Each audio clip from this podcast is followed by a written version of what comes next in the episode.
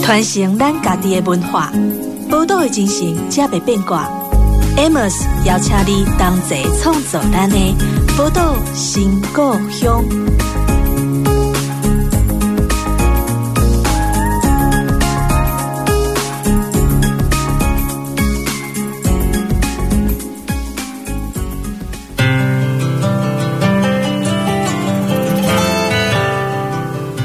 欢迎收听《宝岛新故乡》，我是主持人 Amos。这个节目呢，在宝岛联播网播出。今年的那个《宝岛新故乡》呢，我们都会带大家走访全台湾各地哦，然后去遇见在地方上一起从事地方创生的各式各样不同的伙伴。那其实地方创生对于很多人来说，也许还是一个比较陌生的名词，可是没有关系。那我们透过节目呢，带大家慢慢的去了解每个地方、每个城市、每个小镇不同的文化，还有土地的 DNA。从这些呢，去了解，哎，其实，在台湾其实非常形形色色，有各式各样有趣的人，在不同的城市、在不同的小镇上去生活着。那我们今天要遇见的人是谁呢？我们今天要遇见的是台湾地方创生基金会的何培军董事。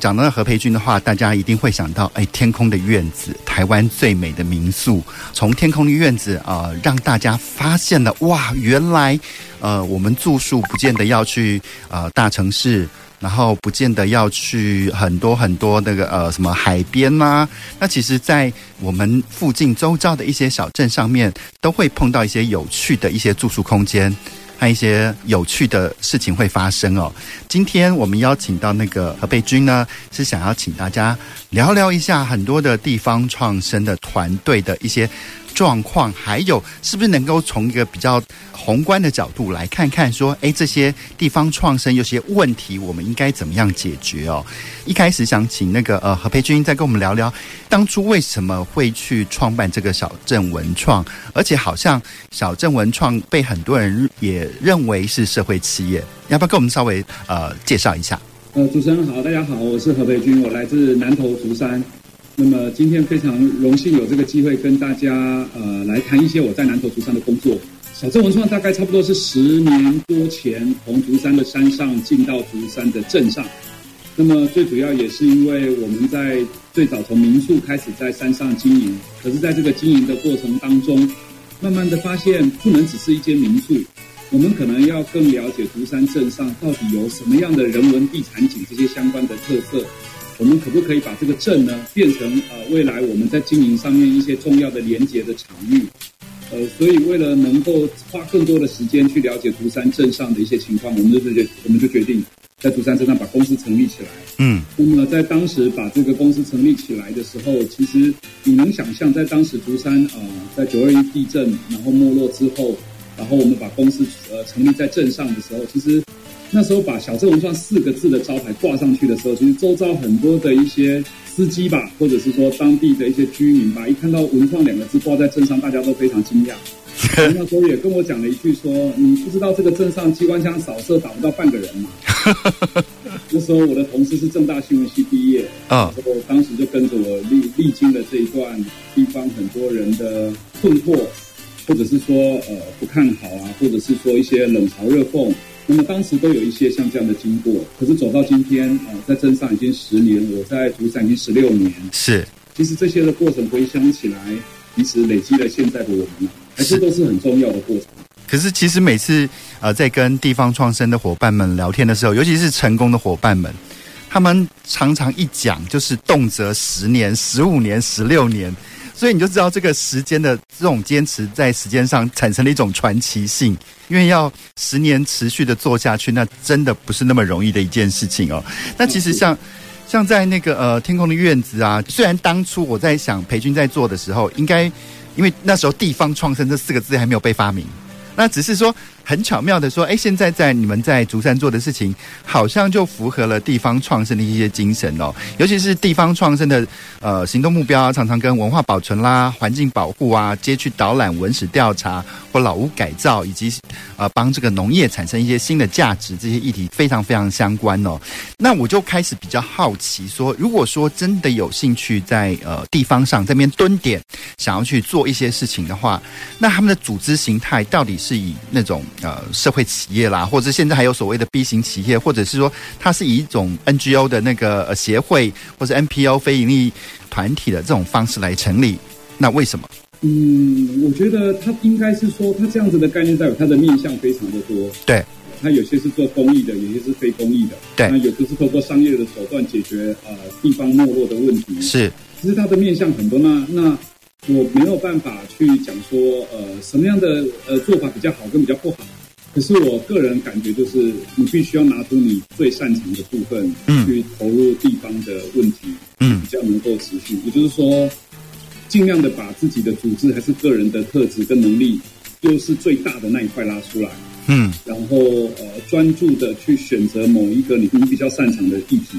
嗯从你擅长的议题跟你资源、经验跟能力特质比较丰富的那样的一个角度上，把议题扛进去。嗯那你用这种方式去投入的时候，呃我觉得会比较有持续性，而且也比较聚焦。那我有时候会觉得，因为那个地方的发展，它那个面非常的大。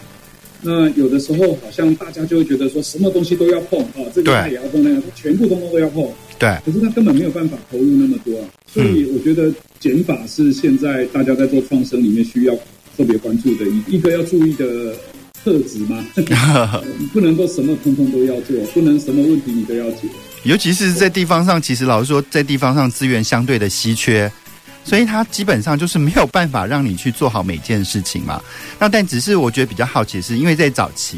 如果说想要在地方从事一些类似像什么呃所谓的社区总体营造啦，或者这些事情，大概都比较会倾向用那种 NPO 的方式，那种组织形态去解决。因为用 NPO 的组织形态去解决的时候，至少它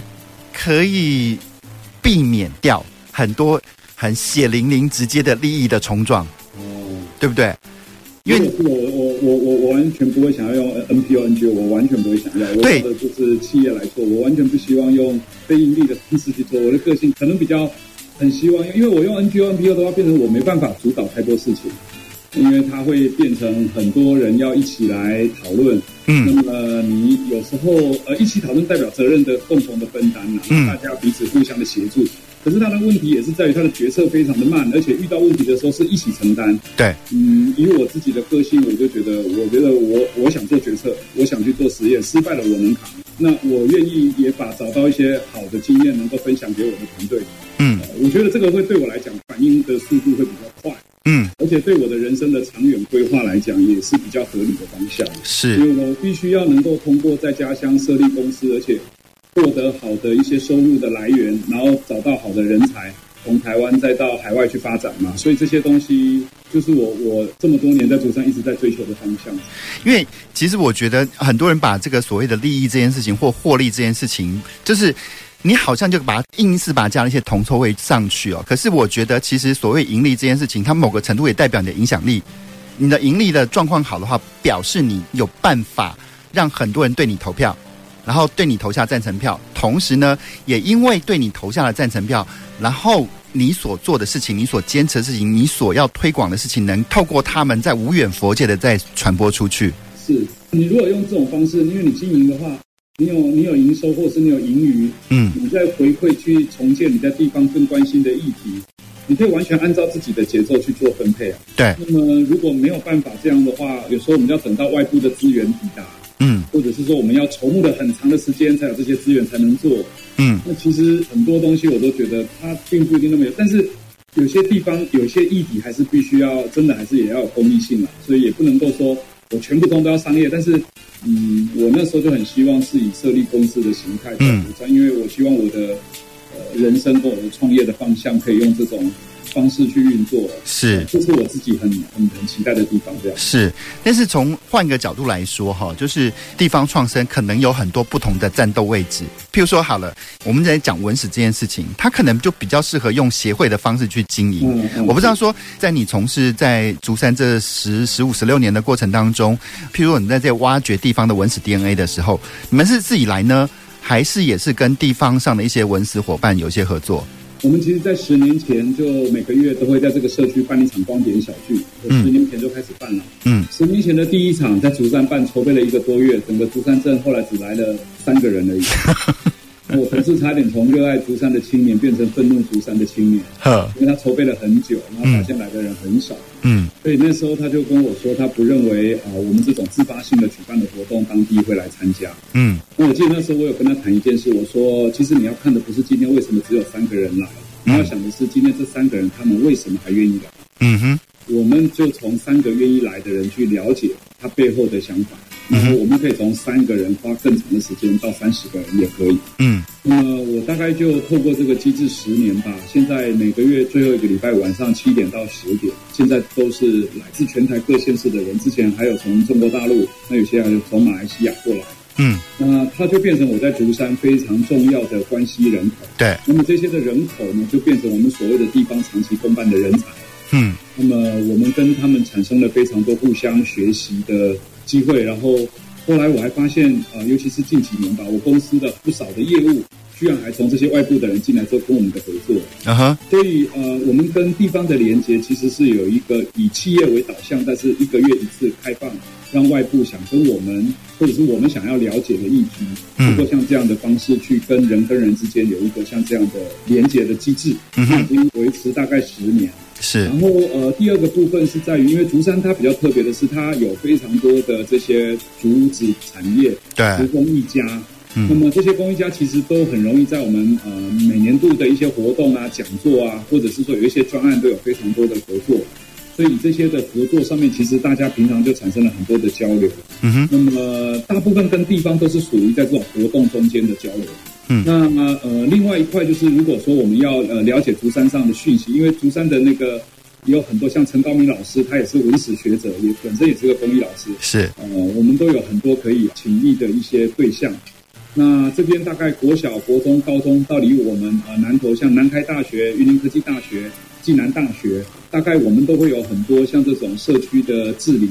的一些学习的机会，或者是说讲座，或者是跟大学之间实习，很多来自于这里。所以它本身在对于当地的调研当中，其实组织不管说是学校啊、乡镇公所啊，还有民间的组织啊、个人啊、社区啊，我认为都还算有蛮容易去连结的状态这样子。嗯哼。好，那接下来呢，我们稍微休息一下，稍后之后再回到我们的节目当中。传承咱家己的文化，宝岛的精神才袂变卦。Amos 邀请你同齐创造咱的宝岛新故乡。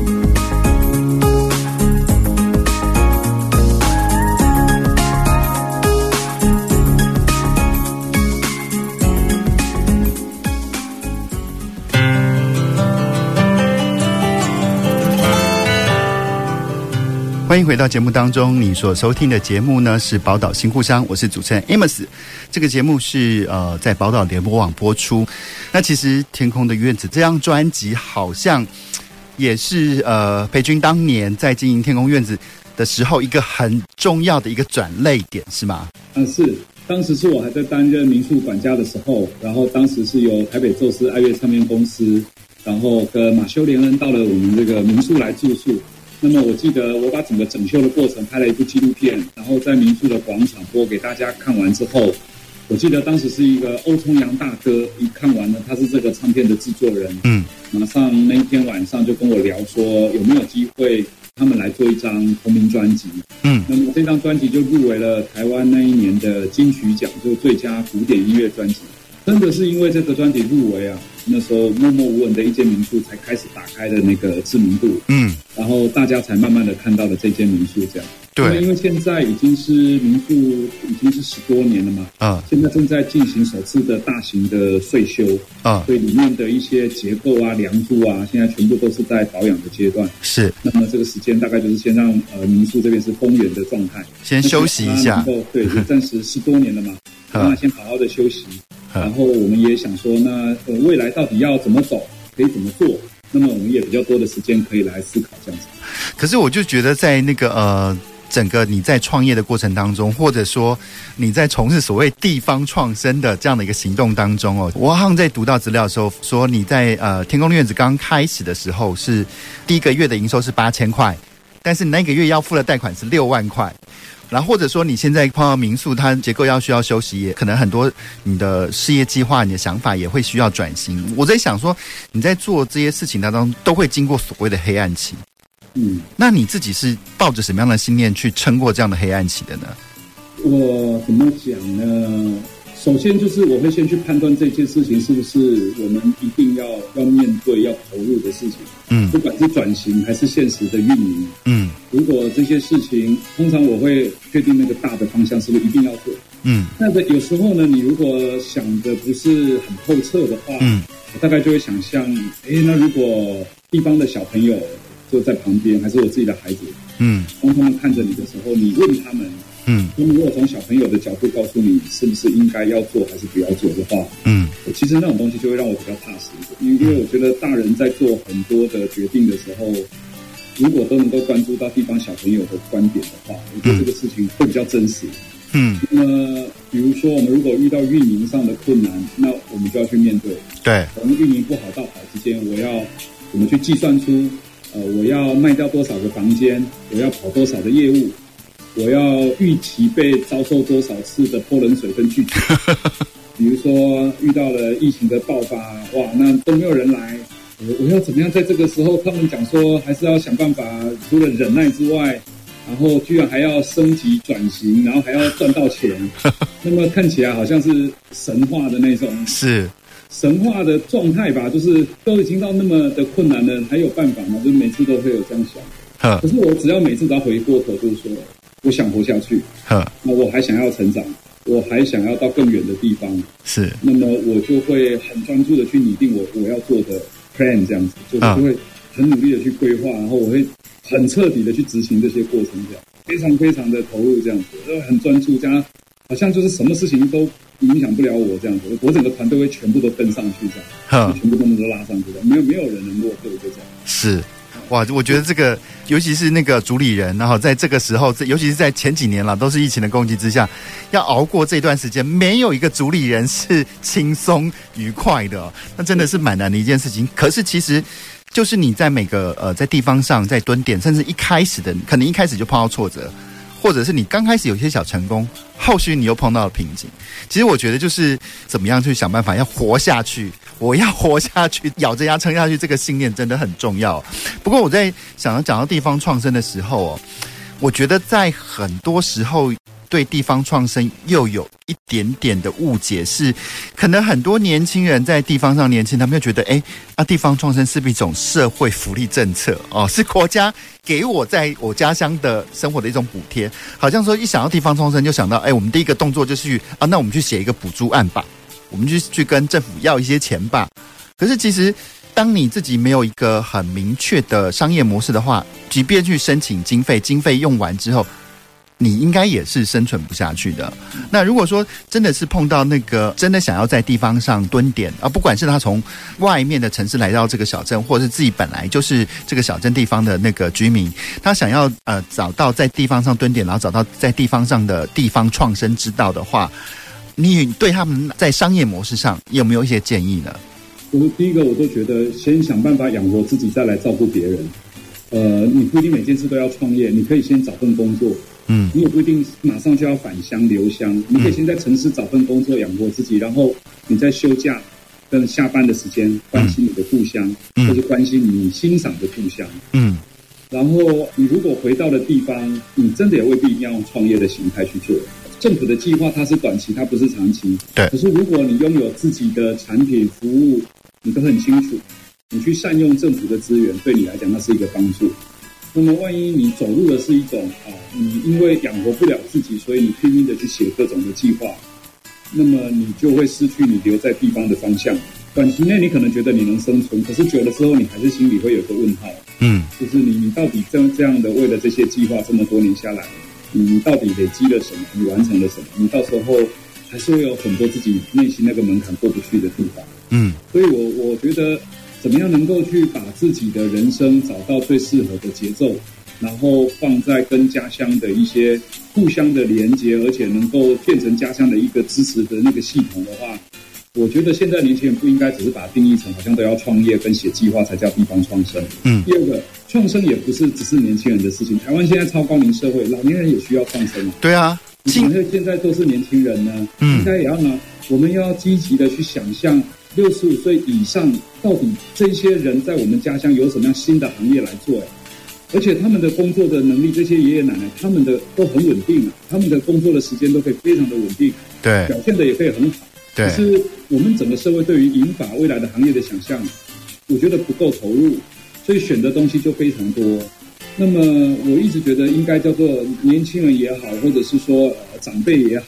甚至我们的孩子，怎么让他们更认识自己的故乡，而不要只是每天学校、补习班、家里跟安亲班，然后联考把他们送到城市去，他就回不来。所以它应该是一个跨年龄之间大家面对的议题，但是嗯现在好像也变成哎，通通都是年轻人自己在在在在自己扛。对，那那现在也是有一点点，我觉得过度的集中在这一块，不够均衡的社会的跨年龄的发展。我觉得现在一个问题是在这里。对，因为其实我就前几年看一部电影叫《高年级实习生》嘛，然后才发现哦，原来原来其实真的也真的很多比我们年纪大的老人家，他们其实真的是身怀各式各样的绝艺啊、那其实，在帮助呃，尤其是现在在地方创生上，也也开始慢慢注意到所谓的青银共创，就是青年人跟英法族来共创。只不过说，怎么样去和这个呃这两个族群里面怎么样的去合作，我觉得那个会需要其他技巧，就是其实不只是青年族群跟英法英法族族群的合作，其实青年人在地方上，如果真的想在地方做一些事情，势必就会和地方上的各式各样的团体或者是协会，如果说他们的目标是一致的，也许还好。但是，也许目标不一致的话，那是不是就产生很多冲突？我记得好像在《天下》杂志在发表地方创生所碰到的几个大问题当中，在地方上和其他的团体那边相处，好像就其中之一这样子。嗯那我不知道裴军，以你自己经验来说，你在竹山的时候也没有碰过类似的状况，那你是怎么样去解决的呢？嗯、我觉得太多了，嗯，这种就是最让人啊、呃怎么讲呢，难以启齿或者是伤痕累累的那些对过往吧。它大概就是会有时候，你如果过度的严肃去面对，你就非常痛苦；然后你如果呃完全毫不在意，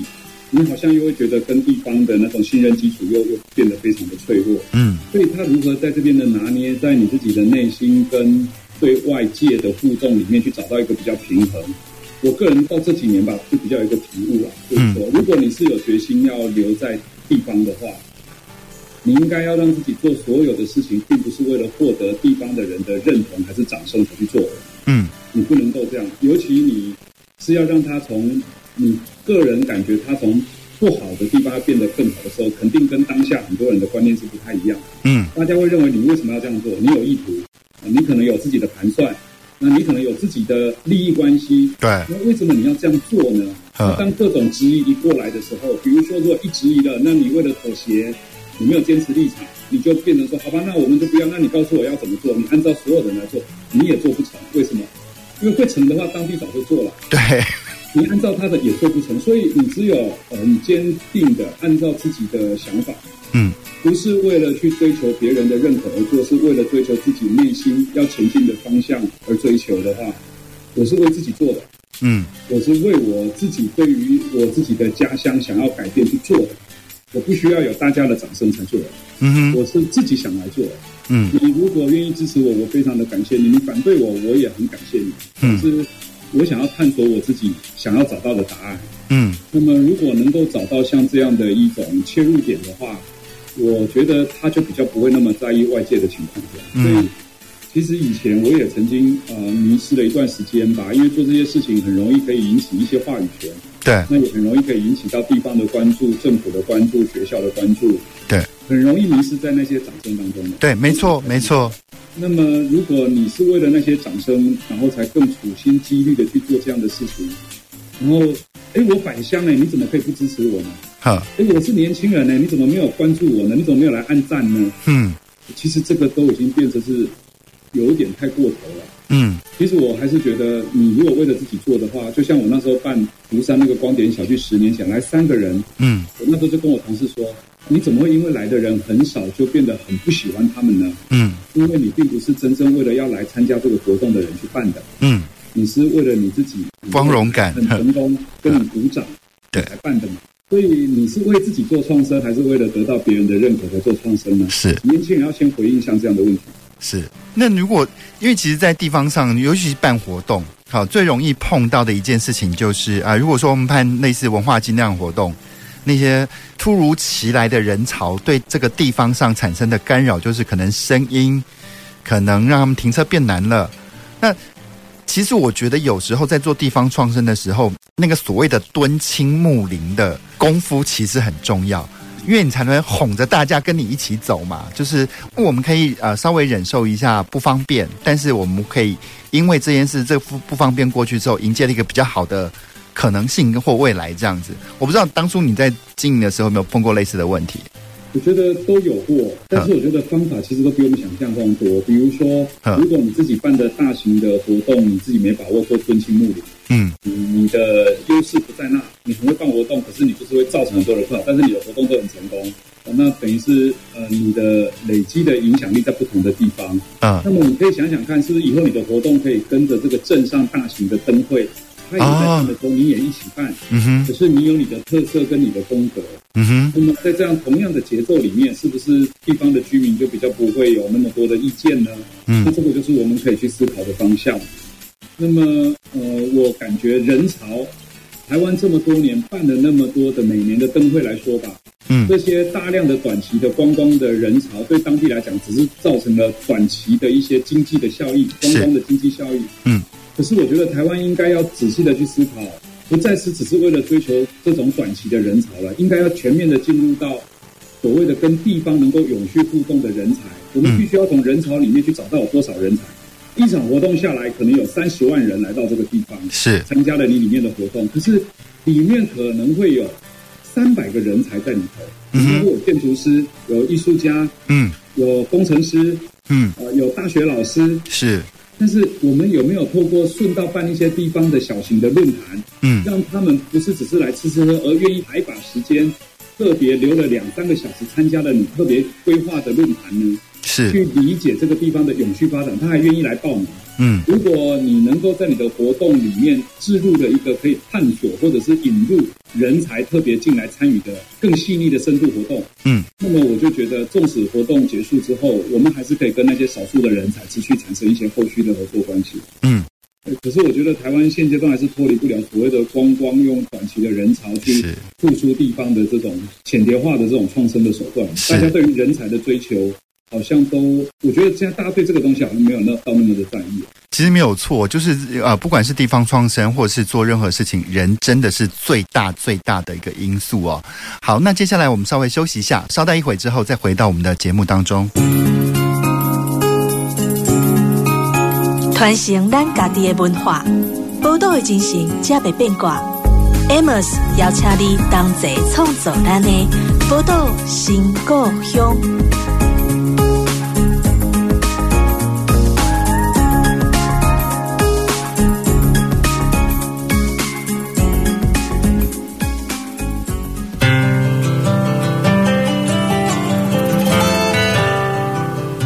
欢迎回到宝岛新故乡的节目当中，我是 Amos。然后刚刚我们刚刚跟裴军哦在聊这呃，从天空的院子到他一系列的地方创生的行动哦，啊，突然想到，其实现在跟以前比较起来，呃，我觉得在地方上蹲点的年轻人们，他们其实有的资源或是呃方法，可能也越来越多了。那我们刚刚有我们在上段节目当中有提到，可能政府有很多很多的计划、补助啊，甚至是标案啊可以做。那但是除此之外呢，呃，因为呃，就像那个裴军跟那个呃我们的美玲姐她成立的台湾地方创生基金会。那能不能可以请裴军跟我们稍微聊一下？那年轻人要到底要怎么样使用你们呢、啊其实这个应该当时应该是讲说，当时美玲姐还在国发会担任主委，然后在拟定一些地方创生政策的时候，我们就就认识，然后也经常在国发会里面都有一些会议。嗯我对她的印象非常的深刻，因为她是我认为非常非常少数在中央层级那么高的长官，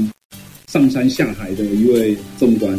他很常到南投的原住民部落嗯或者是小镇、农村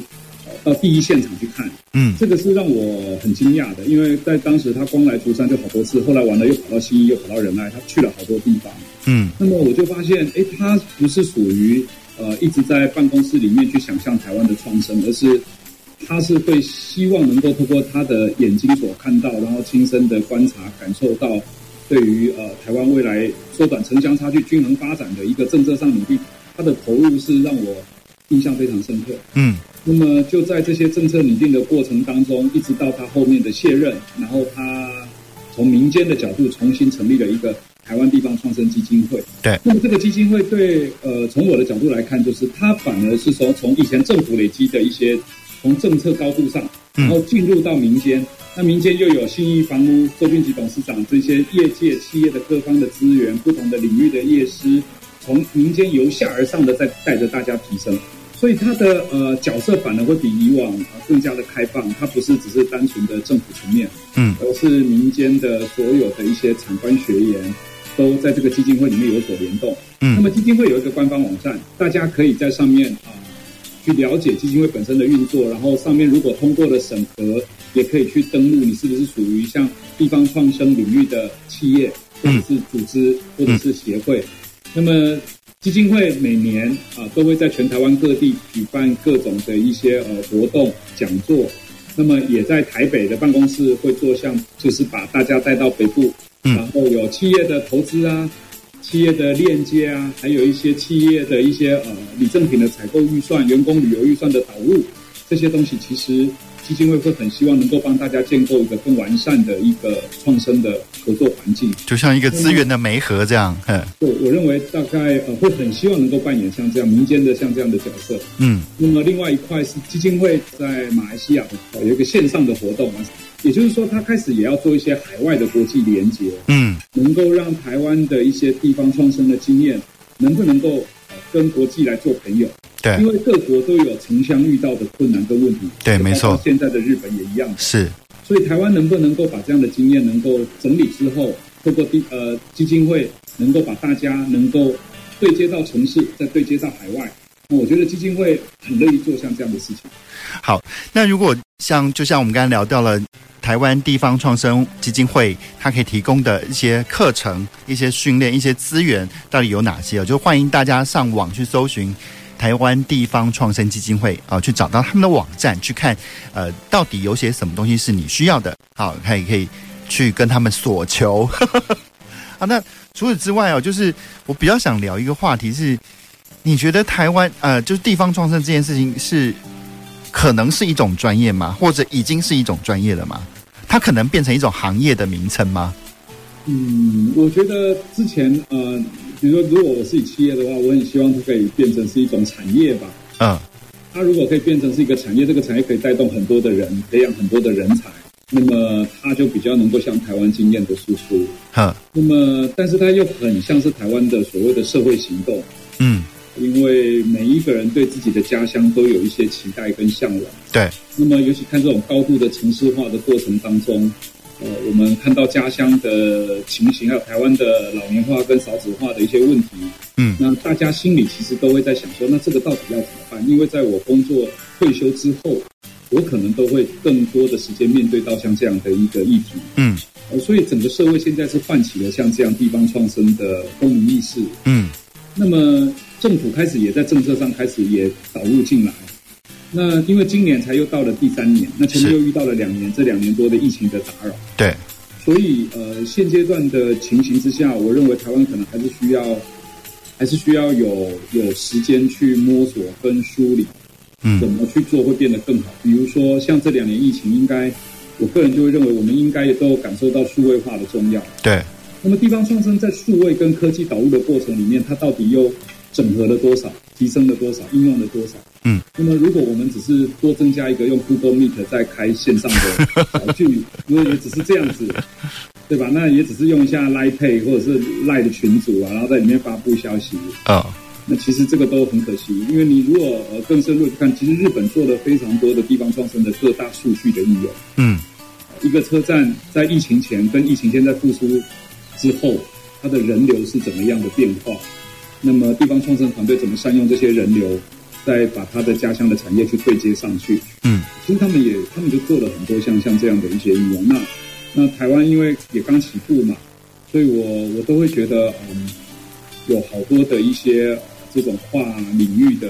对接，与时俱进的想法，应该都要跟上来，嗯，对，否则的话很容易会原地踏步。对。然后其实刚刚在聊的过程当中，我也想到，其实因为每个团啊、呃地方创创生团体蹲点的人，哈，不同的人或组织，他们跟对家乡的想法或方向或发展方向，其实也都不太一样。那如果说当呃在地方上，我们一起都是为了这个小镇去做一些做一些发想，但其实每个人的想象不一样的时候，那到底要怎么办呢？这我我在做的到底是谁的地方创生？嗯，其实我觉得最容易的方法就是你做给他们看就知道了。啊你做，那第二个你问，那你自己到底做不做得出来？对，你做不做得出来呀、是， 对呀、如果你只是一直画大饼，然后到大家拼命的往前狂奔，到呵底目标在哪，终点在哪，你也不清楚。呵，其实他也很难走很久的，因为嗯到最后大家一定会发现，这根本是一个没有目标的乱跑乱跑一通而已嘛。嗯哼，所以我觉得还是会考验到说，你自己能不能够，你的团队的组建，还有你的目标的设定，还有你希望它可以变成什么样子，嗯我觉得你要非常的清楚跟掌握这样。嗯哼，否则你会变成很容易沦为一种口号。就是我们要当地更好更好，那如何更好呢？对，那家乡要有人才，你如何要有人才呢？呵我我要我们的孩子回得来，那如何才能回得来呢？呵，这个东西只要一访问回来的时候，假设你你喊口号可以，可是另外一个回过头问你的时候，你能不能够答得出来你嗯的观点，还有你正在做的事情跟他有多大的关系？那这些东西血淋淋的就会对应上来。是那些有有时候啊、就是当你在喊这些口号的时候，其实喊口号真的很爽，就觉得好像你喊完这些口号，你就能达到未来的那些光明境地。可是殊不知，当你到那一步之间，中间是一个天堂路，是要血淋淋的爬过去的那一种。尤其在我觉得我们不能够，最好不要因为谈到这四个字就会有一种精神亢奋的感觉。你应该要很务实跟冷静的去看这些东西，然后比较严谨的去回应这些遇到的问题。嗯我们到底可以做到多少？嗯那呃我们想怎么做？那我们的优点在哪里？问题在哪里？然嗯后它的劣势在哪里？嗯那我怎么开始？我怎么开始行动？我怎么展开我的一些做法？我我是觉得它通通都都需要有比较严谨的思考，因为它不是一个单一的一个一件事情，它是错综复杂的一个结构在在那个地方。对，它真的是一连串的人跟事。对嗯你，你纵使你要做一个产品，你还要该跟当地的很多的商家合作。嗯其实就像你刚刚提到的，就是比如说那种沟通的方式啊，他看你顺不顺眼，嗯嗯嗯嗯嗯嗯，所有的东西，那那也不是说你给他钱不给他钱的问题。是它就是 k e b o j i 送送没送的问题。嘿对啊有时候你你他发现，哎，他一直供他的原物料给你，结果后来发现你好像收入越来越高，他看到他不高兴，他有一点也不给你，嗯所以他就会出现很多像这种情况。可是如果你能够正面的去回应这些的挑战，你要想的不是说，哎，为什么他不给我？嗯你要想的是，我如何让他持续给我？他嗯，的问题在哪里？嗯我如何先解决掉他内心的东西？是。